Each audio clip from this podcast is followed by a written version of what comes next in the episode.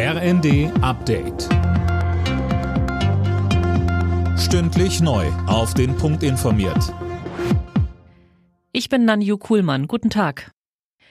Die Mehrheit der Deutschen kann wegen der Inflation bald nicht mehr sparen. Damit rechnet Sparkassenchef Helmut Schleweis. Laut Welt am Sonntag erwartet er, dass bis zu 60 Prozent der Haushalte bald alle Einkünfte für die Fixkosten brauchen. Silas Quiring. Zum Vergleich, vor einem Jahr waren nur 15 Prozent in dieser Situation.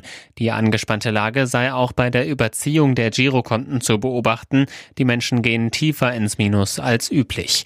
Andreas Martin von den Volks- und Raiffeisenbanken sieht aber gerade wegen der Unsicherheiten rund um den Ukraine-Krieg auch eine Tendenz hin zum Sparen, zumindest bei denen, die können. Finanzminister Lindner denkt darüber nach, die Abgabefrist für die Neuberechnung der Grundsteuererklärung zu verlängern. Grund, bisher hat nur ein Bruchteil der Grundstückseigentümer seine Daten gemeldet. Die Frist läuft aber eigentlich Ende Oktober ab. Die Ukraine stellt sich anlässlich ihres Unabhängigkeitstags am Mittwoch verstärkt auf russische Angriffe ein. Das hat Präsident Zelensky mitgeteilt.